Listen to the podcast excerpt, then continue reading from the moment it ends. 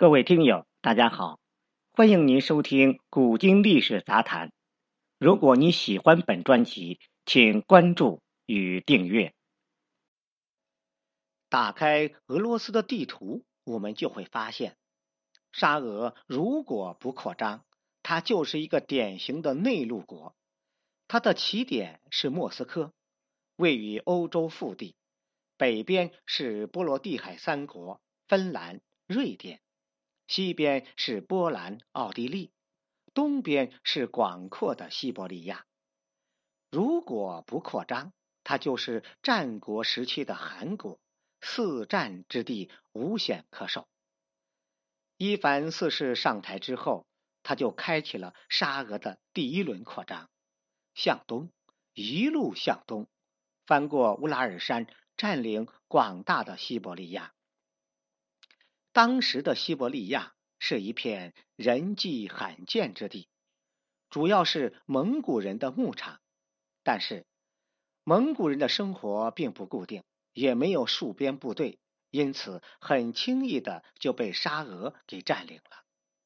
沙俄向东是为了寻找出海口，他们可没有想到，往东地方竟然这么大，都快跑了半个地球了，还没有见到海。功夫不负有心人，最后他们终于见到了大海，就是鄂霍次克海，中国人称它为北海。到了大海边，就不能再往东走了，他们要考虑的是南下还是北上。往北是越走越冷，俄罗斯人体格再硬也扛不住，于是他们就选择了向南。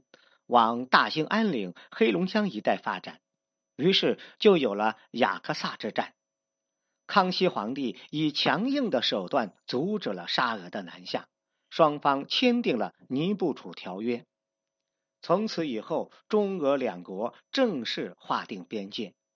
向南发展受阻，他们只有选择北上。很快，他们就占领了勘察加半岛。然后通过白令海峡发现了阿拉斯加。至此，沙俄的触角从莫斯科出发，一直延伸到了美洲。彼得一世上台之后，开始向北拓展。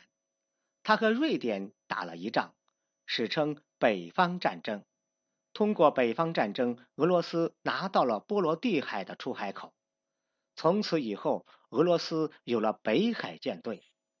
这也是为什么俄罗斯和波罗的海三国的关系非常差的原因。一七六二年，叶卡捷琳娜大帝上台，这是俄罗斯历史上唯一的女性大帝，是俄罗斯版的武则天。她通过俄土战争，从土耳其手中拿到了克里米亚，设立了黑海舰队，与普鲁士。奥地利联手三次瓜分波兰，俄罗斯获得了波兰百分之六十二的土地，普鲁士获得了波兰百分之二十的土地，奥地利获得了波兰百分之十二的土地。从此以后，波兰在这个世界上消失了长达一百二十三年，这是波兰和俄罗斯之间最大的仇恨。就是在这个时候。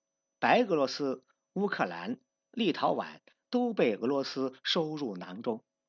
叶卡捷琳娜大帝曾经放下豪言：“如果我能活二百岁，整个欧洲都会匍匐在我的脚下。”拿下了克里米亚，俄罗斯的舰队可以在黑海自由的航行，但是他们要出海还是困难重重。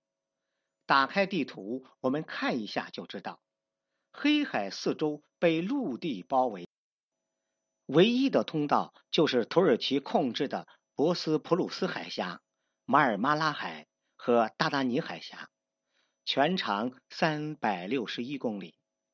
经过土耳其海峡之后，只是到达了地中海，想要继续向外出发，要么北上。经过英国人控制的直布罗陀海峡，要么南下，经过埃及人控制的苏伊士运河进入红海，到达阿拉伯波罗的海，至于东方的海参崴是俄罗斯遏制太平洋的一枚棋子，对于欧洲的竞争是帮不上太大的忙的。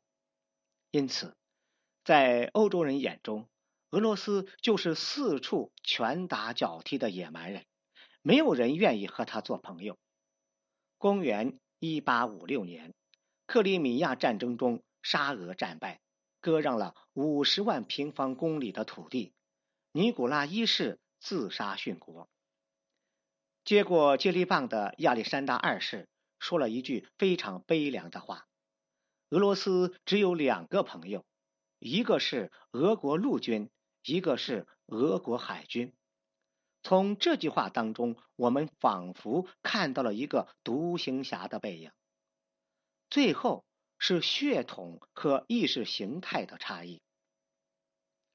俄罗斯是东斯拉夫人，但是在欧洲人眼中，他们已经不能算是纯粹的斯拉夫人了，就是因为他们曾经被蒙古人统治过。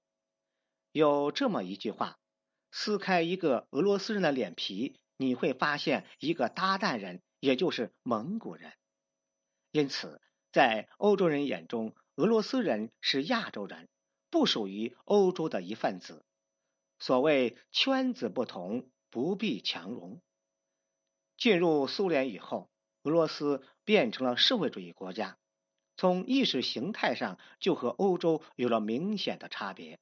之后是冷战阶段，美国成为欧洲背后的大哥，与苏联明里暗里争斗。不过，苏联当时的体量巨大，足以和美国对抗。苏联解体之后。俄罗斯曾经一度向欧洲示好，愿意跟着欧洲一起玩，但是被无情的拒绝了。从此以后，俄罗斯一直徘徊在欧洲的门外，总想试图踹上一脚。不过话又说回来，什么宗教信仰，什么历史恩怨，什么血统不纯，都不过是一个借口罢了。归根结底，就两个字：利益。欧洲已经沦为美国的傀儡，让俄罗斯融入欧洲的圈子不符合美国人的利益。一旦俄罗斯融入欧洲，那他就是欧洲当之无愧的大哥，还有美国什么事儿呢？大国博弈，没有永恒的朋友，也没有永恒的敌人，只有永恒的利益。一旦有足够的好处。世界格局发生根本性的变化，欧洲接受俄罗斯也不是没有可能。各位听友，非常感谢你的收听，欢迎您点赞、关注与评论，下一期节目将更精彩。